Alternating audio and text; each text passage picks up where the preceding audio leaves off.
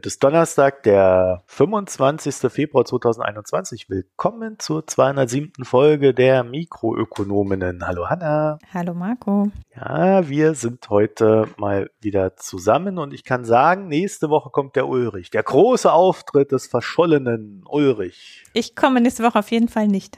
Ja, eben. das, das war dann der Grund, warum ich ihn mit der Pistole auf der Brust und der Peitsche in der Hand dazu bringen konnte, äh, zu sagen, ja, ja, ja, ich komme, ich komme. ja, und wenn ihr mehr darüber wissen wollt, dann könntet ihr unser Newsletter abonnieren. Ich fürchte, dieses Wochenende bin ich wieder fällig. Ich habe keine Ahnung, wie ich das schaffen soll, nebst vier Podcasts, die ich jetzt zu schneiden habe nach dieser Folge. Jedenfalls, wenn ihr gespannt darauf warten wollt, wann der nächste Newsletter kommt, das wäre die Gelegenheit. Tragt euch ein. Ansonsten habe ich etwas zu sagen in Sachen Website. Es gibt eine neue Website. Wir haben noch nicht alle Fehlerchen und Abstinenzen behoben. Also zum Beispiel fehlt momentan noch die Suchfunktion. Die ist irgendwie abhanden gekommen. Konrad hat irgendwann mal geschrieben, ja, ich gucke und sich dann nie wieder gemeldet. und was auch noch nicht drin ist, das ist so eine Art Filter für die Doppelfolgen. Äh, da arbeiten wir noch dran. Theoretisch geht das ganz simpel über WordPress und die Kategorien. In der Praxis ist das natürlich alles nicht so leicht. Und äh, die liebste Neuerung, die ich habe, also die Premium-Beiträge haben jetzt so eigene, eigenes Symbol vorne dran. Ein Goldbarren, also zwei Goldbarren, um genau zu sein. Also www.mikroökonom.de, guckt da mal drauf und wir bedanken uns für die Premium-Abos, wie auch die Spenden, die wir in der letzten Woche oder in der letzten Woche erhalten haben und vor allen Dingen auch für die Verlängerungen, die da immer wieder stattfinden. Danke dafür. Ihr könnt uns noch Kritik, Lob und Hinweise schicken. mh.mikroökonom.de ist dafür die E-Mail-Adresse, Twitter, Facebook und Reddit at mikroökonom mit OE immer wieder mal. Und wir sprechen heute nicht über Hannas Lieblingsthema? Lars Feld. Ähm. Nein, wir sprechen nicht darüber, ob Andreas Peichel neues SVR-Mitglied wird. So was ich, ich sagte es gerade schon kurz, interessant finde ich, dass ausschließlich, also meiner Meinung nach vor allem in konservativen Medien darüber äh, philosophiert wird, ob der Sachverständigenrat kopflos durch die Gegend rennt, wenn Lars Feld nicht mehr da ist. Der Hintergrund ist, die Amtszeit von Lars Feld endet und offensichtlich kann die Bundesregierung sich nicht entscheiden, die, ihn für eine weitere Amtszeit zu berufen, sondern so hört man, die SPD kann nicht mit ihm leben und möchte gerne jemand ganz ultra mega linken wie Marcel Fratscher oder Jens Südekum berufen. Ja, Jens Südekum ist ja kurz vorm Sozialismus, ne? Also das muss ja, man ja. beide ganz schlimme Sozialisten. Ja, ja, ja, ja. Also, ähm, ja. Ich habe auch gelesen, dass ohne Lars Feld jetzt die Marktwirtschaft abgeschafft wird. Also da wahrscheinlich im Spiel. Ja. Halte ich auch für wahrscheinlich. Wir werden äh, ja. nachher noch über ein Irgendwann Thema reden. Irgendwann werden Sie es wissen ja, wir werden nachher noch über ein Thema reden, bei dem Lars Feld erfolgreich äh, nochmal verhindert hat, dass die Marktwirtschaft den Bach runtergeht. Unsere Meinung dazu werdet ihr dann auch hören. ja? ja, aber äh, noch etwas ernsthafter. Wir haben es ja dann tatsächlich geschafft, äh, noch kurz vor dem Ausscheiden von Lars Feld ein Gespräch mit ihm zu führen. Mikrogespräch. Schaut mal auf die Website. Mikrogespräch Nummer 7 müsste das gewesen sein. Genau. Also, das könnt ihr euch dort anhören. Viel Spaß damit. Das war nämlich die Konjunkturbesprechung. Mhm. Unser erstes Thema.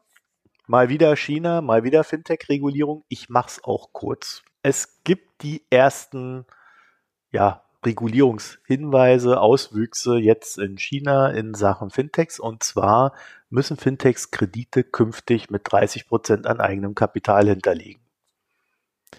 Das war die eine Geschichte. Das war, wie erinnert euch vielleicht, Arn Financial hat da früher nur zwei Prozent hinterlegt. Also das ist etwas mehr, was sie jetzt tun müssen. Das andere ist, Banken dürfen ihr Co-Lending, also das Geldverleihen in Partnerschaft mit einem Fintech, nur noch mit 25 Prozent der primären Einnahmequelle versehen. Also wenn du irgendwo mit Immobilien, Krediten, wenn du da 100 Millionen Renminbi einnimmst, ja, dann darfst du dann irgendwie nur noch 25 Millionen über diese Fintech-Geschichten verleihen. Und dann noch die zweite Beschränkung, Online-Kredite, also das betrifft dann wohl alles, dürfen nicht mehr als 50 Prozent der Gesamtkreditsumme übersteigen. Das heißt, die müssen wir nur 50 mhm. Prozent analog verleihen. Interessante Regulierung, ne? ist die Frage, wie das, also ähm, wie das zustande kommt, also oder was die Sorge ist, die dahinter steht. Ja, es gibt in China so einen Kampf der alten Banker gegen die, naja, Fintecher. Also es sind ja keine neuen Banker in dem. Ja, aber das würde ja bedeuten, die müssten, also äh, das betrifft das jedes, jede einzelne Bank muss das so machen? Mhm. Oder insgesamt im Markt? Mhm. Dürfen nur 50 Jede Bank darf nur 50 Prozent. Ah, okay. Ja, da muss man sich dann ein gutes Geschäftsmodell überlegen, wie man die vor Ort Kredite los wird. Vielleicht reicht es ja irgendwie, die Sache online einzugeben, dann mit einem QR-Code hinzugehen und sich den Kredit abzuholen und schon ist die Sache erledigt. Ich glaube, da gibt es viele Möglichkeiten, das äh, unkompliziert zu halten und äh, den Regularien zu genügen. Also ich bin mir auch nicht so sicher, ob das jetzt die beste Idee ist, äh, aber vielleicht steckt dahinter auch nur die Überlegung, dass diese Online-Kredite naja, vielleicht auf eine andere Art und Weise vergeben werden, nämlich äh, algorithmenbasiert, während die äh, richtigen Bankkredite, die vor Ort vergeben werden, vielleicht einfach noch vom Menschen gegengecheckt werden. Wäre jetzt mal so mein erster Tipp. Ist immer die Frage, was davon besser ist. Ja. Vielleicht ist das der Test, um das rauszufinden. genau. Aber äh, natürlich das Experiment. Was mir, was mir so ein bisschen gefehlt hat bei der ganzen Geschichte war, was passiert eigentlich mit den ABS weil darüber habe ich nichts gelesen. ABS, das kennt ihr aus der Finanzkrise. Asset-Backed Securities. Also kleine Erinnerung, kleine Schleife.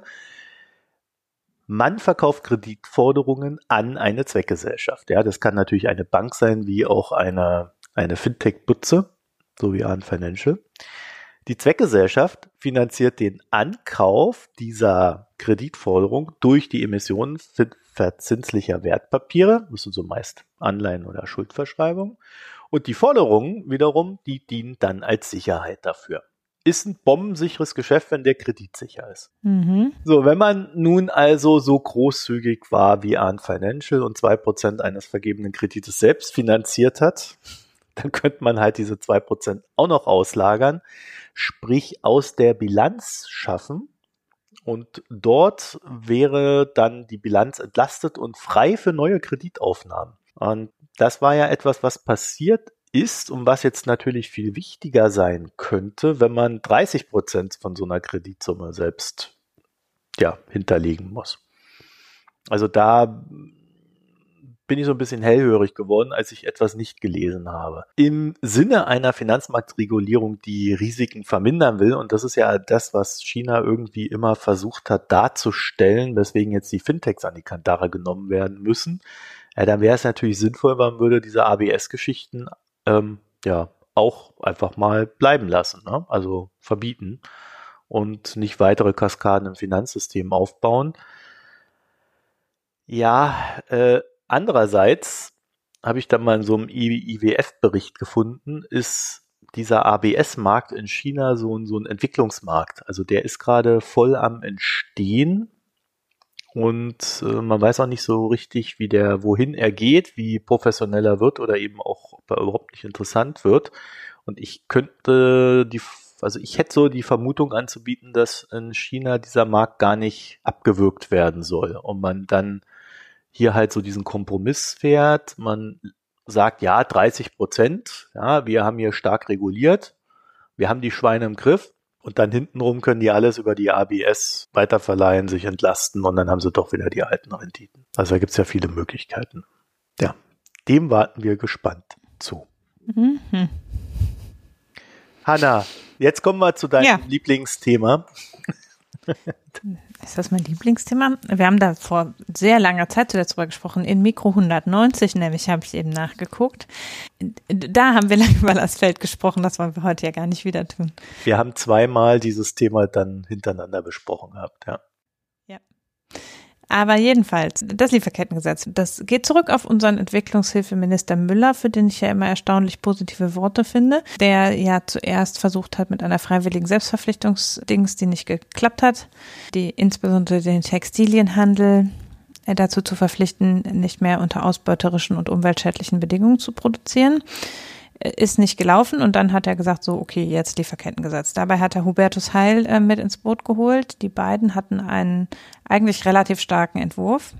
äh, in dem es Unternehmen mit über 500 Beschäftigten verpflichtet werden sollten, in ihrer gesamten Lieferkette sicherzustellen, dass nicht gegen die ähm, Menschenrechte verstoßen wird und nicht gegen bestimmte Umweltstandards. Und äh, das eben der, das deutsche Unternehmen zum Beispiel oder egal welches Unternehmen eben in Deutschland etwas verkaufen will, nachweisen muss, dass in der gesamten Lieferkette ähm, die Standards eingehalten wurden. Das ähm, war, als es vorgelegt wurde, ist es sofort unter großen Beschuss gekommen von Lars Feld und Wirtschaftsverbänden, die gesagt haben, nein, das geht leider nicht, denn dann gehen wir alle pleite. Und das war der Punkt, über den wir letztes Mal relativ lang gesprochen haben, dass es halt ein ziemliches Armutszeugnis ist, zu sagen, wir gehen alle pleite, wenn wir nicht mehr unter ausbeuterischen Bedingungen produzieren dürfen. Ähm, da können wir am Markt nicht mehr bestehen. Und äh, tatsächlich hat es aber jetzt sehr lange gedauert, bis Altmaier sich mit Heil und Müller auf einen neuen Gesetzentwurf geeinigt hat. Und äh, ja, der ist jetzt, also es ist, äh, die gute Nachricht ist, es wird ein Lieferkettengesetz vermutlich geben, das auch tatsächlich dann zumindest für große Unternehmen greift. Äh, nämlich, das ist der erste Punkt, es wurde eben beschlossen, dass erst ab 1000 Beschäftigten diese Verpflichtung überhaupt da ist und äh, zuerst direkt jetzt nächstes Jahr nur ab 2000, waren ab 1000 Beschäftigten, ab 2024. Und, und das ist eigentlich entscheidender, verantwortlich ist man nur für die letzte Vorstufe. Right. Also nicht für die gesamte Lieferkette, sondern nur für die letzte Vorstufe, also das Vorprodukt des eigenen Produktes. Und äh. es gibt außerdem als Sanktionierungsmöglichkeit keine zivilrechtliche Haftung. Das heißt, jemand kann nicht klagen, wenn er unter ausbeuterischen Bedingungen in der Lieferkette eingesetzt wurde sondern es gibt in Deutschland Bußgelder und die Möglichkeit, ein Unternehmen von öffentlichen Ausschreibungen auszuschließen. Das sind die Maßnahmen, die, die Sanktionen, die daran gebunden sind.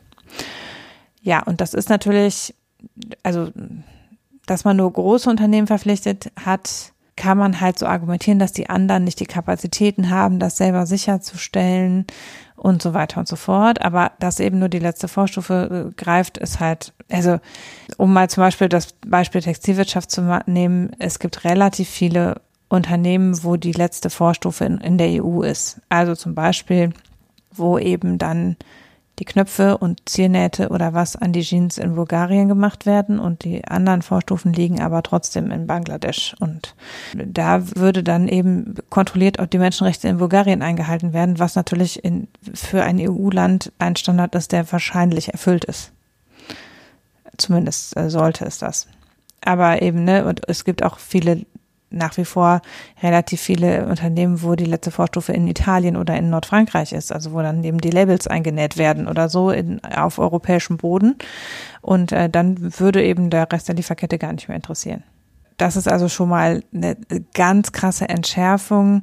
Die einzigen Sachen, wo das wahrscheinlich noch relativ zuversichtlich greif, zuverlässig greift, sind ist Nahrungsmittelindustrie, da gibt's ja doch relativ viel Direktimport, wo eben die letzte Stufe schon noch in dem Entwicklungsland stattgefunden hat.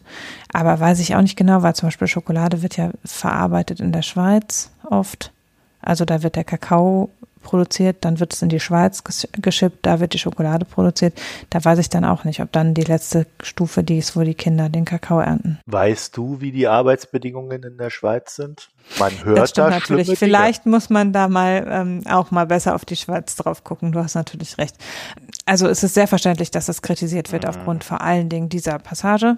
Weil vor allen Dingen kann man ja beliebige Zwischenstufen einziehen. Also wenn man das dann dem dann entgehen will, ja, dann macht man halt, dass die letzte Stufe ähm, in einem anderen europäischen Land ist, wo es aber bisher kein Lieferkettengesetz gibt. Ja, dazu zählt übrigens auch die Ukraine, ne?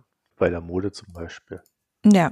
Eier kommen da auch her, eure Freiheit und Eier. Man kann eben an diversen Stellen, kann man dann eben noch eine Stufe einziehen im Zweifel über irgendein Drittland, wo es unproblematisch ist und wo dann nur ein kleiner Schritt erledigt wird. Es klingt halt für mich so, als ob man die noch nicht mal einziehen muss, weil sie wahrscheinlich ohnehin schon da ist. Weil ja, in vielen Branchen wird sie eh da sein. Natürlich trifft es jetzt nicht nur die Textilbranche, sondern tatsächlich alle. Und dann gibt es natürlich welche, wo vielleicht doch bisher die gesamte Fertigung im Ausland war, also gerade im technischen Bereich. Also bei, bei Technik oder so, aber da ist dann auch wiederum die letzte Stufe wahrscheinlich nicht die allerschlimmste, sondern der, der, die richtig schlimmen Verbrechen geschehen ja in der Rohstoffgewinnung. Und die ist halt immer die erste Stufe und die, die sowieso schon die, gering, die geringste Rendite abwirft, wo quasi nichts verdient wird, das ist dann auch noch zusätzlich die, wo die Umweltstandards nicht eingehalten werden müssen und die schlimmsten Chemikalien verwendet werden können. Also ja, und da niemand, wo niemand drauf guckt.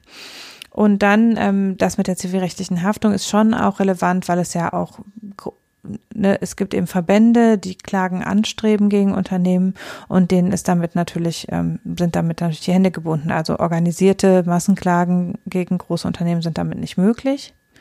Es ist halt in Deutschland gibt es bisher keine zivilrechtliche Belangungsmöglichkeit für Menschenrechtsverletzungen in Unternehmen und das bleibt halt auch dabei.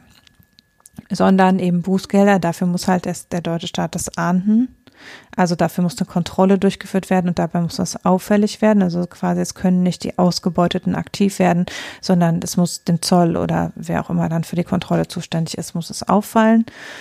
Ähm, ja, und der Ausschluss von öffentlichen Ausschreibungen mag je nach Branche halt irrelevant sein.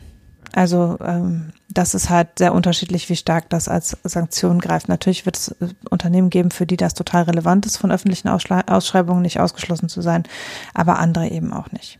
Ja, und der Mittelstand zum Grunde sowieso nicht abgedeckt. Damit ist es eben wirklich, ne, es ist schön, dass wir jetzt sagen, wir gucken da drauf, aber viel mehr als wir gucken da drauf ist es halt auch nicht. Da gibt es also breite Proteste von Menschenrechtsorganisationen und von Umweltverbänden, von Greenpeace über Oxfam, über alle möglichen. Auch die Fraktion der Grünen hat sich sehr vehement dagegen ausgesprochen.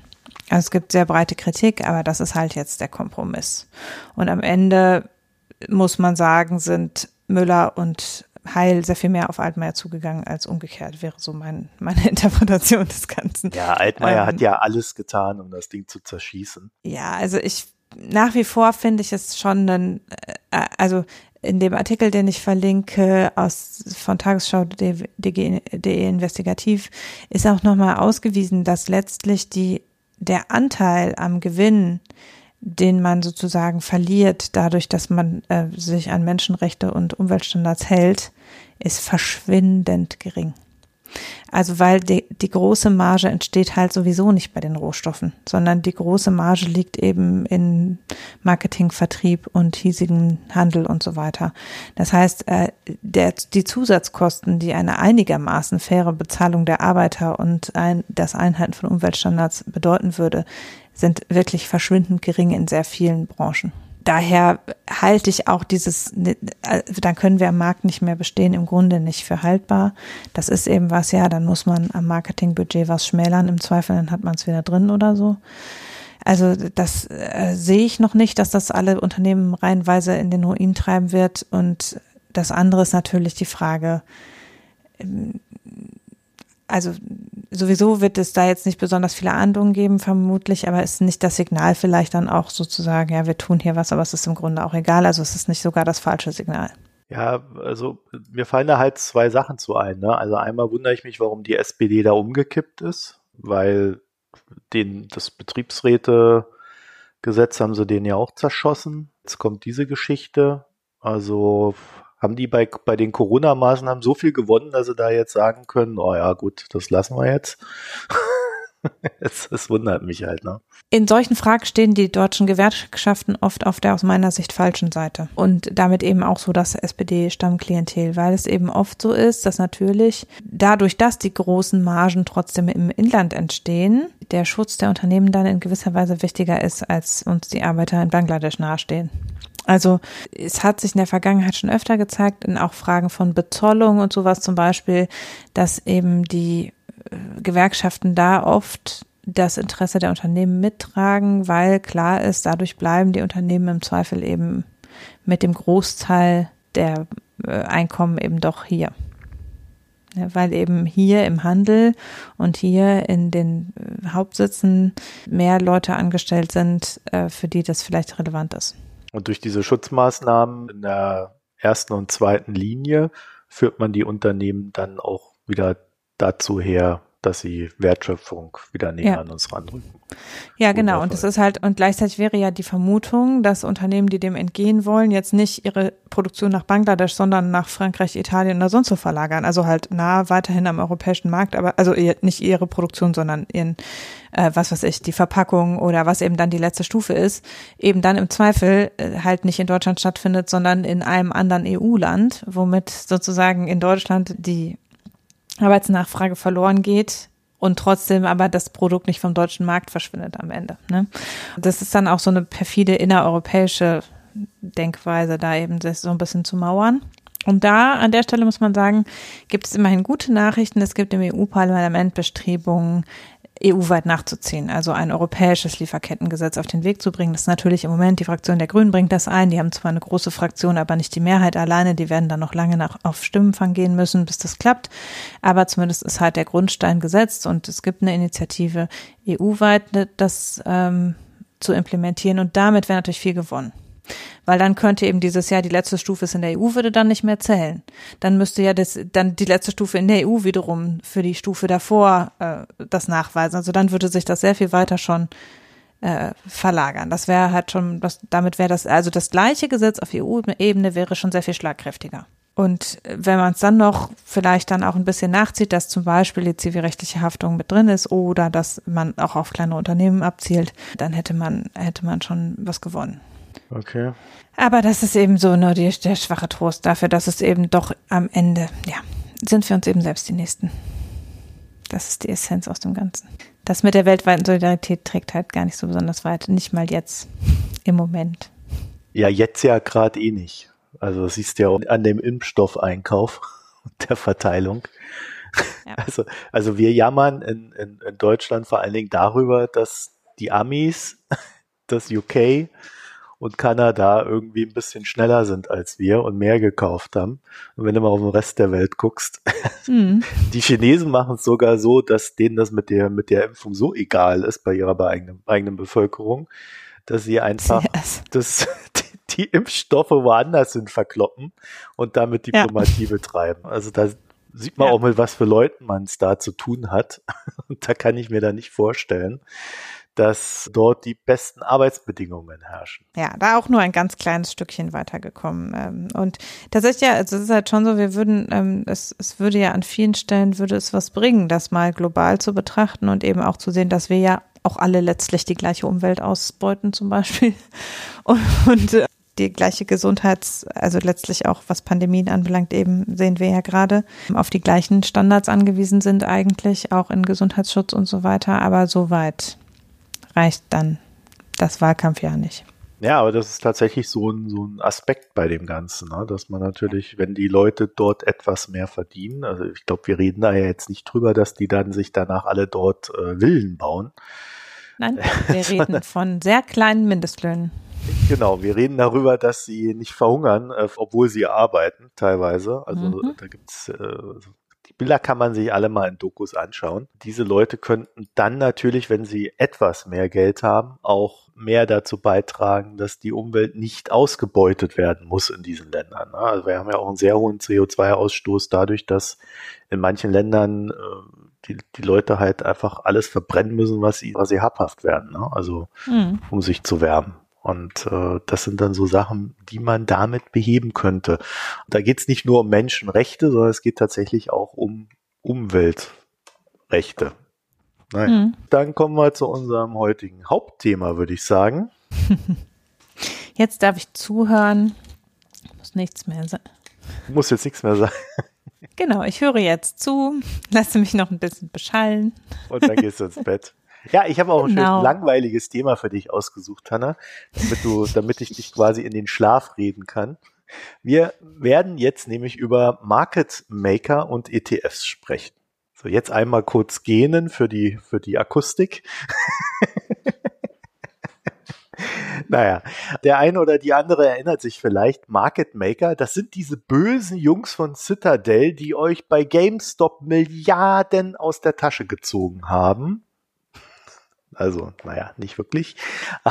Aber so hat man es im Internet gelesen. Geht nicht wirklich um Citadel und äh, Raubzüge solcher Art, aber es geht durchaus auch um GameStop. Das ist so ein bisschen Nachlese und ein bisschen Erklärbär.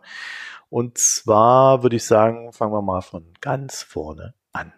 ETFs nennt sich auch Exchange Traded Funds und börsennotierte Indexfonds.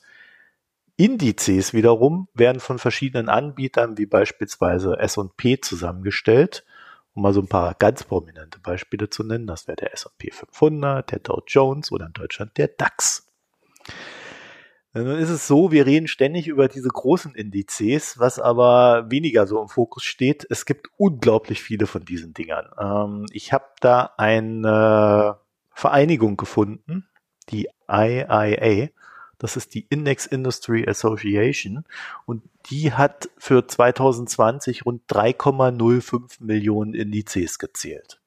Also scheinbar gibt es irgendwie für jedes abstruse Bedürfnis irgendeinen Index, den man dann vermutlich in irgendein anderes Produkt reinpacken kann, wie einen ETF, einen Fonds und so weiter und äh, ihm dann handelbar macht in was kann man mit so einem ETF investieren? Das sind, ich nenne mal so die gängigsten Geschichten, äh, abseits aller Unterrubriken, äh, Anleihen, Aktien, Rohstoffe. Und wer ganz viel Spaß haben möchte, der googelt mal Inverse ETF, notiert meist als ETN. Und darüber werden wir heute nicht sprechen. Auch wenn das vielleicht bei GameStop nicht ganz verkehrt wäre. Ebenfalls kurz gesagt, der ETF ermöglicht den Kauf eines Korbes an verschiedenen Aktien, Anleihen, Rohstoffen. Äh, die sind da alle drin. Ich muss mich nur noch um den Kurs des ETFs scheren. Also ich bin eine faule Sau und äh, muss mich um nichts anderes kümmern und nicht um je, vor allen Dingen nicht um jedes einzelne Produkt, das ich gegebenenfalls investieren möchte. Und es hat sich herausgestellt, dass zumindest die großen Indizes ähm, dort über ETFs sehr effizient zu handeln sind, also auch im Sinne von Kosten. Und das ist dann für viele Leute noch ein zusätzlicher Anreiz. Auf Basis der im Korb liegenden Produkte wird ein Preis für den ETF berechnet. der wird dann nach außen gegeben. Das ist dann auch der Preis, zu dem ihr handelt. In der verkürzten Praxis sieht das dann so aus. Ich gebe mein Geld, also ich kaufe halt über die Börse so ein ETF, quasi investiere in das Ding dann der ETF kauft die Produkte jeweils anteilig zu dem, was ich da reinstecke und dann liegen die da halt in dem Korb darum. Und dann warte ich ab und gucke, wie sich das so alles entwickelt und ob mein Geld gut angelegt ist und wenn ich irgendwie das Gefühl habe, oh, Rohstoffe ist jetzt echt nicht mehr so das Ding, ja, raus damit und dann kauft man halt was anderes. So, das ist so der Punkt, an dem eigentlich jeder Werbeprospekt für ETFs endet. Also, wir reden ab jetzt über die Dinge, die da vielleicht nicht mehr so stehen. Also, wer eine Kauforder für einen ETF an den Markt stellt, dem wird im Regelfall immer ein Kurs angeboten. Und dieser Kurs kann aus zwei Quellen kommen. Entweder von einem Verkäufer oder von einem Market Maker. Market Maker werden immer dann aktiv, wenn sich kein Verkäufer findet. Und in der Folge der Preis der Anteile für den ETF sich unterhalb des Wertes bewegen würde. Ne? Also wenn ich etwas kaufen möchte, brauche ich den Verkäufer und der will natürlich den Wert des ETFs haben, also finden wir uns genau auf diesem Wert. Wenn dann aber der Wert unter oder überschritten wird, dann ist es Aufgabe des Market Makers, den fairen Kurs im Sinne des Wertes darzustellen. Und um das zu tun, naja, nimmt er mir halt das Geld ab und äh, er kreiert dann neue ETF-Anteile, um den Geldfluss darzustellen.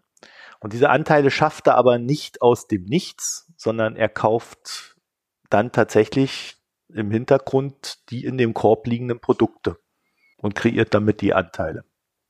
Das macht nicht der ETF. So umgekehrt funktioniert es natürlich genauso, wenn man verkaufen möchte und sich kein Käufer findet, dann verkauft der Market Maker diese Aktien und zieht die geschafften Scheine wieder ein. Der Clou an dem Ganzen ist freilich wirklich, dass der ETF selber in dem Moment gar nicht aktiv irgendwas tun muss. Das wird dann irgendwann mal abgerechnet oder vielleicht auch nie, je nach Situation. Der Market Maker übernimmt erstmal das Risiko und verdient dann daran, dass er die Kauf- oder Verkaufsseite bedient. So typisch wäre übrigens die Schaffung oder Entwertung von Anteilen in Zehntausender Blöcken. Also da wird nicht jedes Mal, wenn einer 100 Euro da reinschmeißt, neue Anteile geschaffen, sondern das wird in ordentlichen nennenswerten Summen abgewickelt. Wie gesagt, im Regelfall 10.000er Blöcke. Es ist nun nicht so, dass man da so ein ETF hat und da ist ein Market Maker und äh, der, der macht das Ganze, sondern ja, es werden immer so für, für ganze ETF-Portfolios werden Market Maker zugelassen.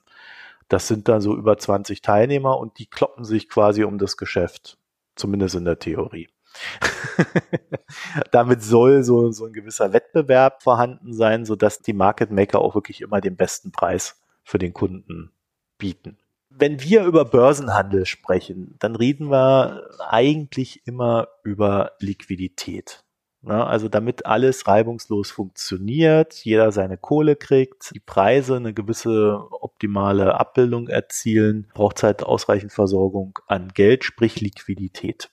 Ich sag mal dazu, dass ich da so ein bisschen grundsätzlich meine Zweifel an dem Punkt habe, dass ich das Gefühl habe, dass diese Liquiditätsversorgung in den letzten Jahrzehnten zu so einem Fetisch ausgeartet ist, äh, gerade was so die Notenbanken betrifft. Und das heißt, selbst wenn Märkte mal nicht 100% okay Preise abbilden, greift die Notenbank ein. Aber ich glaube, das müssen wir dann mal in einem anderen Podcast behandeln.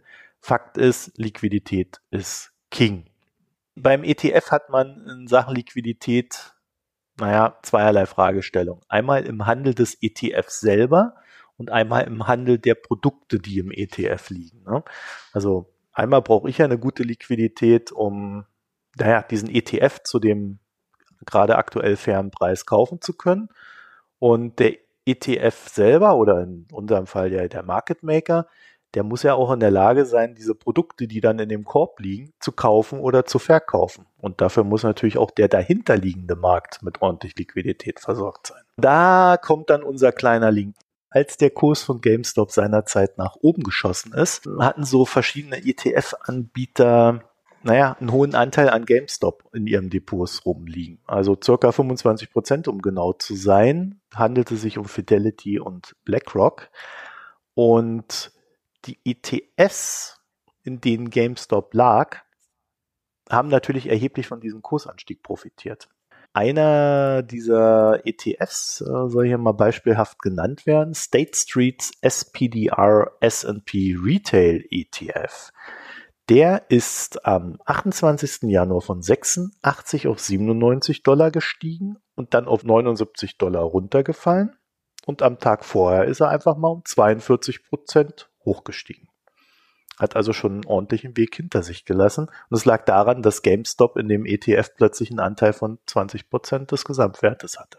Klingt erstmal absurd, aber ist bei ETFs ja mehr oder weniger so eine Art Feature. Ne? Du hast da einen Korb rumliegen, plötzlich explodiert irgendwas und alles profitiert davon. Mhm. Man muss dann halt drauf geguckt haben, um dann in dem Moment auch äh, zu wissen, oh, ich sollte vielleicht meinen ETF jetzt verkaufen.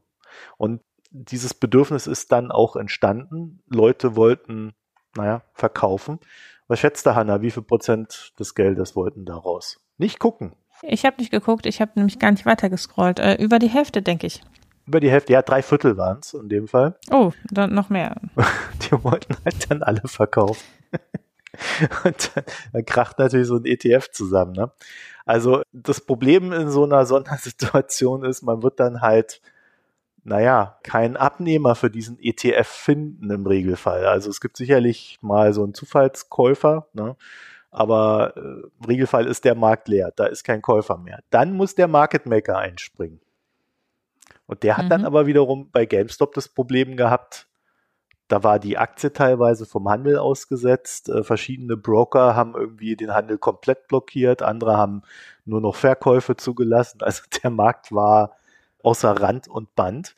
Und äh, du kannst dann zwar anhand der Kurse, die da immer bekannt sind und gerade gestellt werden, dann irgendwie so einen fairen Wert eines ETF äh, ableiten. Es mhm. wird dir allerdings sehr schwer fallen, zu garantieren, dass du dann auch hinten dran die Kurse bekommst, wenn in dem Moment dann einer den äh, ETF-Preis haben möchte.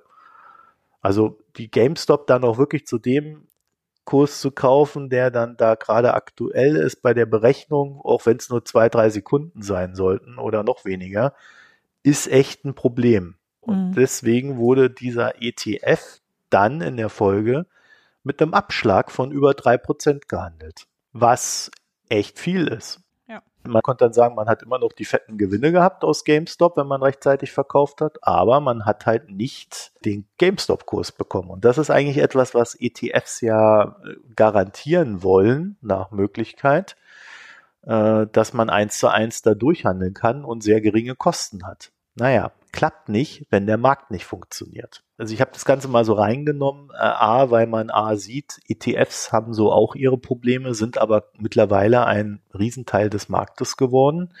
In dem Moment, wo das mit der Liquiditätsversorgung dann nicht mehr so funktioniert, wird es schwierig. Äh, das andere ist, dass halt diese Ausschläge von GameStop haben halt wirklich so richtige Schockwellen durch den Markt gejagt. Also das hast du an jeder Ecke gespürt, wo irgendwie auch nur irgendwas mit GameStop verbunden war. Das also als kleine ergänzende Geschichte zu unserer bisherigen Berichterstattung. Und jetzt sind wir heute mal ganz kurz und knapp. Wir kommen in den Gesellschaftsteil. Genau. Ich habe außerdem keinen Pick. Du hast keinen Pick? Das kann ja gar nicht sein. Nee. Doch, ich bin ja, ich bin ja überarbeitet. Ach so, du bist ja überarbeitet. Ich lese nichts außer äh, E-Mails und Chatnachrichten und dann äh, gehe ich ins Bett. Also ich habe ich habe auch nicht wirklich einen Pick, aber ich sag euch mal, was ich gemacht habe die letzten zwei Wochen unter anderem. Ich habe das Buch von Luisa Neubauer gelesen und ich habe mir ihren Podcast auf Spotify angehört, um mal rauszufinden. Ja, also mich interessiert einfach die Frage, was wollen diese Leute eigentlich? Also, dass die Umwelt besser werden soll, dass wir ne, Menschenrechte und so weiter, das verstehe ich ja alles. Aber ich frage mich ja halt immer, wie, wie sollen denn die ganzen Sachen umgesetzt werden, die man so fordert? Und da muss ich sagen, nachdem ich jetzt das Buch gelesen habe, dass ich eher so mit diesem Aspekt des Campaigning beschäftigt, oftmals, wie auch im Podcast, habe ich ehrlich gesagt nicht sehr viel gelernt. Und das Schlimme ist eigentlich, dass ich so das Gefühl habe, dass was was sie so möchte, ist irgendwie so eine grüne Sozialdemokratie. Mhm. Während gleichzeitig aber irgendwie gesagt wird, die Welt geht unter und das, was ihr tut, ist viel zu wenig und wird auch immer zu wenig sein und die Welt geht unter und ähm, Postwachstum und alles doof und und dann, dann hört man dann halt so einen Podcast mit, äh, wie stelle ich mir das Jahr 2030 vor und ja, dann ist das irgendwie nur eine grüne Version der Gegenwart. also also ich tue mich dann immer so ein bisschen schwer, diese, diese, diesen Doom-Modus und dieses Umsturzlerische, was ja irgendwie in der Forderung liegt, wie ihr macht alles falsch, mhm. dann noch ernst nehmen zu können danach. So, und darauf kaue ich so ein bisschen gerade rum. Ich habe mir noch so ein paar andere Bücher geholt. Ich werde den Robert Habeck lesen, da habe ich ein Rezensionsexemplar bekommen. Und ich werde Die grüne Macht von Ulrich Schulte lesen. Habe das auch schon angefangen, weil ich ja so die Vermutung habe, dass die Grünen in nach der Bundestagswahl eine gewisse Rolle spielen werden, welche auch immer das ist. Und ich werde dann sicherlich auch mal hier irgendwas draus machen. Aber bisher, zumindest was so Luisa Neubauer betrifft, muss ich sagen, bin ich eher so enttäuscht. Also ich bin da immer grundsätzlich genau der Meinung, dass wir da sehr viel vor uns haben und bald tun sollten, aber machen und äh, verändern und irgendwie soll Technik eine Rolle spielen, aber dann doch nicht, weil der, der Fortschrittsglaube doof ist. Ich finde da irgendwie nur Widersprüche bisher. Ich habe den Eindruck, dass es tatsächlich an, also es gab ja auch diese Diskussion, ob Fridays for Future kandidieren, kandidieren sollten für, äh, für Parlamente. Und viele sprechen sich ja dagegen aus, genau mit dem Argument, dass sie auf das Problem aufmerksam machen und keine Lösung präsentieren. Also eben zu sagen, wir sagen, es ist euer Job, was zu ändern. Wir sagen, ihr Politiker tut mal was.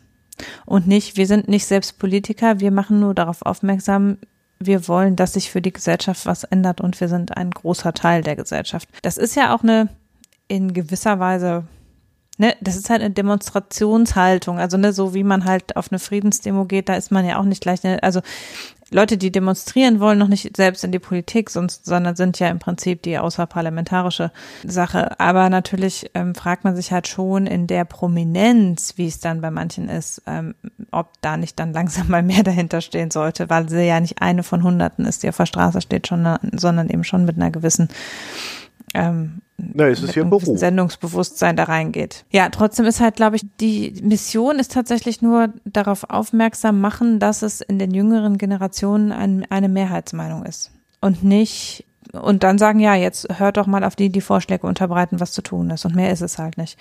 Und am Ende natürlich sind wir in diesem Kommunikationsproblem, dass wir zwar sagen können, und das es mag auch sein, dass an ganz vielen Stellen wir durchaus auch wirtschaftlich und wohlbefindensmäßige Verbesserungen beiführen, herbeiführen können, wenn wir schnell genug reagieren. Also eben indem wir in manchen Technologien Vorreiter werden und dadurch eben einen gewissen einen wirtschaftlichen Vorteil daraus haben, aber eben auch, indem wir einfach an Lebensqualität gewinnen, dadurch, dass wir Platz machen, da wo jetzt Autos stehen und Häuser. Das stimmt ja, aber andererseits äh, muss man halt schon sagen, ähm, wir es ist nicht dadurch getan, dass wir einfach hm, alle ein bisschen weniger Plastik kaufen. Also es sind schon grundlegende Veränderungen, auch wenn sie nicht dazu führen, dass wir unbedingt verzichten müssen, müssen wir uns doch sehr verändern. Und das aber, das zu transportieren, also nicht so eine Verzichtsgeschichte zu erzählen, aber eben auch nicht zu erzählen, nö, wieso, wir machen jetzt einfach, wir legen jetzt einen Hebel um und dann sind wir eine grüne Gesellschaft dazwischen eine Geschichte zu erzählen, ist tatsächlich was, wo ich noch niemanden getroffen habe, der das richtig gut macht. Also noch am ehesten hier der Typ vom Wuppertal-Institut. Ähm, Den hatten wir ja in unserer Buchbesprechung. Ja, ja, ich weiß. Ja. Schneidewind Und meinst du, ne? Der ist jetzt Bürgermeister. Der ist jetzt Bürgermeister von Wuppertal, ja. Und das ist tatsächlich, also da finde ich noch, dass der schafft, so eine optimistische äh, Darstellung zu machen, die aber nicht einfach ist, die schon aber eine transformative ist, sagen wir mal so. Aber sonst finde ich, dass das tatsächlich auch die Grünen gelegentlich dazu neigen, einfach nur wie eine etwas ähm, klimaneutralere Sozialdemokratie daherzukommen. Ja, vielleicht ist es auch das, was man gerade erstmal überhaupt braucht, ne? Weil wenn ich mir angucke, was unter Scholz und Co. so läuft, muss ich sagen, ist es bisher ja nicht sehr viel in dem Sinne. Ja. Ja, ja, das stimmt schon. Das ist natürlich schon. Ja. ja. Dann kann man dann immer sagen, gut, die regieren ja mit der CDU, aber das werden ja dann die Grünen vielleicht auch machen müssen, ne? Ja. Tja. Du meinst, sie bereiten jetzt schon im Wahlkampf die Kompromissposition vor? Jein, also ich glaube, dass sie schon jetzt ein paar Sachen abstecken, weil sie genau wissen, wenn dann die Grünen kommen, wird es schwer, das Feld zu verteidigen. Und mhm. SPD wie auch CDU haben da gewisse Interessen, die sie jetzt versuchen zu wahren. Also das glaube ich mhm. schon, das passiert. Also bei einigen Sachen ist das auch recht offensichtlich. Aber ich habe eher so das Gefühl, dass bei, bei der CDU die Angst davor eher größer ist. Warum auch immer. Also die, ich glaube auch die halten die Grünen für wesentlich radikaler, als sie eigentlich sind. Aber das Auf jeden Fall. Dann, das ist dann Gut, so. die halten ja auch Jens Südekum für links. Ja, naja, im gewissen Sinne ist er auch links. Von der CDU-Warte aus ist ja. Ne? Links der CDU ist ja auch schon auch noch viel Platz. Naja, der arme der in Süde guckt, ne? Aber ja, ist er jetzt durch. sonst wird er nie, sonst wird er nie in Sachverständigenrat kommen, wenn er die Witze jetzt nicht. naja, gut, dann würde ich sagen, dann lass uns doch mal zum Genussteil kommen. Ich habe heute einen Genussteil und du auch? Ja, aber ich habe nicht richtig genossen dabei. Ähm. Du meinst, es war ernst gemeint, als du geschrieben hast und ein richtig schlechter Wein? Genau. Oh. Ich habe heute mal wieder was aus dem Weinadventskalender. Ich habe oh. ja letztes Mal was von den Weinen von Andreas besprochen, aber ich habe gedacht, jetzt ist den Namen. Andreas fällig. Ja. Nein, Andrea, wir haben zwar von Andreas Weinen inzwischen noch zwei weitere getrunken, aber heute nehme ich erstmal was aus dem Weinadventskalender, weil es, also es ist wirklich eine Katastrophe. Also der Wein heißt In Pork We Trust. Damit fängt es schon an. oh Gott. Also offensichtlich ist das ein Wortspiel mit dem, mit dem Namen des Weingutes, das irgendwas mit Porco heißt. Zio Porco heißt das Weingut.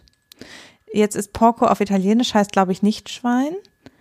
Ähm, bin ich aber nicht sicher. Auf jeden Fall heißt das Weingut heißt Zio Porco und deshalb heißt der Wein in Pork Be Trust. Es gibt den in Rosé, Rot und Weiß. Ich habe den roten jetzt schon getrunken. Der weiße steht noch im Kühlschrank und ich habe jetzt ein bisschen Angst vor ihm.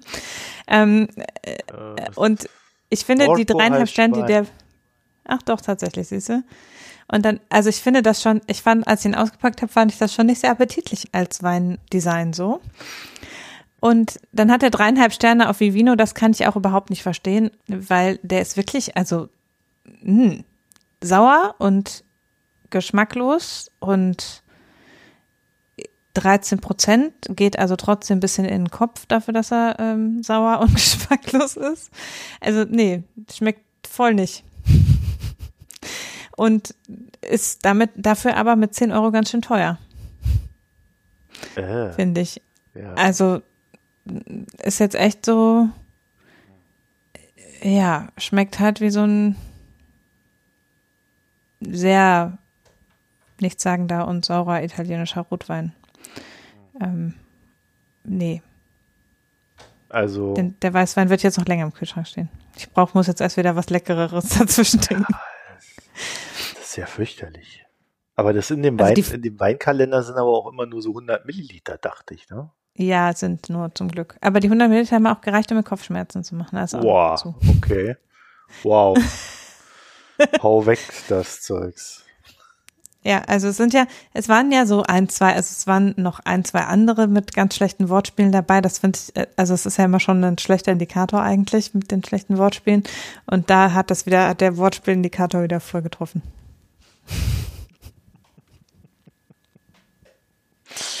Oh Mann. Dann ist da auch so ein Schweinchen drauf außen. Also es ist einfach nicht, spricht mich als Vegetarierin halt auch überhaupt nicht an. Wie heißt Mag der Wein gerne. in, in Pork We Trust? In Pork We Trust, das ist wirklich schrecklich. Ich wollte mir mal Rosso. Ja. Ih, das sieht ja wirklich eklig aus, das Etikett. So schwarz, ne? Ja. Äh. Also auch auf einer schwarzen Flasche sieht das nicht hübsch aus in groß. Nee, eher so verranzt. so wie er wahrscheinlich geschmeckt hat. Oh Mann, Mann, Mann, Mann, Mann. Hammer. Naja, also ich habe dagegen, Hanna, Ja. Ein gutes Bier, hoffe ich. exzellent genossen. Na, immerhin. Also ich habe vom Florian das erste Bier getrunken. Hopfall Neufeldner. Ja, was soll ich sagen? Das hat exzellent geschmeckt. Einfach nur richtig gut. Was lernen wir daraus? Hörerempfehlungen sind viel besser als Weinkalender. Ja, nicht nur Empfehlung, er hat es ja geschickt. hat ja. quasi seinen guten Namen riskiert. nee, also das hat wirklich einfach nur, ich habe das getrunken, das äh, war so, das hat mich genau da abgeholt, wo ich stand und ich war extrem zufrieden. Das war so ein bisschen dunkel, hat alles schön geschäumt, wie es sein muss. Das ist auch gut in meinem Glas gewesen, hat leicht getreidig geschmeckt, äh, so wie das auch in, in der Bier-App steht. Also ja, ich verstehe nur nicht, warum die Leute dem sieben von zehn geben, so im Durchschnitt. Ich würde dem, ich würde dem neun von zehn geben. Vielleicht hat es nicht genug Wortspiel. Achso, du meinst, dass das so ein, so ein, Es ähm, fehlt noch der Marketing-Gag zum, zur perfekten Bewertung. um, ums wirklich gut zu finden, brauche ich irgendeinen blöden Gag. Oder eine ganz hübsche Flasche. Oh. Wir sind vielleicht einfach, wir sind zu kritisch mit lustigen Marketing-Gags vielleicht. Ja, das stimmt allerdings, ne? Also, äh, bin da auch nicht so, so dahinterher. Hopfig, ich fand es jetzt auch nicht irgendwie bitter oder süß, sondern das war so irgendwie genau in dieser, in diesem Mittelbereich, wo ich sagen würde, das ist okay. Und was mir ganz gut gefallen hat an dem Tag war, dass es nicht fruchtig geschmeckt hat. Also mehr, mehr kann ich dazu gar nicht sagen. Also das war einfach, einfach ein ehrliches Bier. Ja, für hart arbeitende Menschen. Das hast du dir verdient mit den vier Podcasts. Das wollen wir hier nochmal äh, rausstellen. Der Marco macht wirklich viele Podcasts im Moment übrigens. Ja, und ich habe leider auf Arbeit gerade unglaublich viel zu tun. Das heißt, also eigentlich habe Ich ich, gar keine Zeit für diesen Blödsinn. Aber wir haben die Woche vier Folgen. Äh, Ich kann ja mal kurz sagen, also einmal, wir haben Den Andreas Peichel äh, werden wir versenden zur No-Covid-Strategie. Diesen Podcast, den, wir, den ihr gerade hört, den wollen wir ja nicht nochmal erwähnen. Dann haben wir eine Folge zu den Uiguren. Ich habe mit äh, einem Uigur gesprochen, der mir seine Geschichte erzählt hat. Und äh, ja gut, äh, systemrelevant von der Böckler Stiftung, da kommt auch noch eine Folge. So. Zur Arbeiterkampf in Zeiten von Corona, so digital und so. Mhm. Das sind unsere Folgen. Und damit würde ich sagen, Hanna, wenn du nichts mehr hast, habe ich auch nichts mehr. Und wir verabschieden uns in den wohlverdienten Schlafabend. Mhm. Tschüss. Tschüss. Wir wünschen euch noch eine schöne Zeit. Guckt mal auf unserer neuen Internetseite vorbei, www.mikroökonomen.de.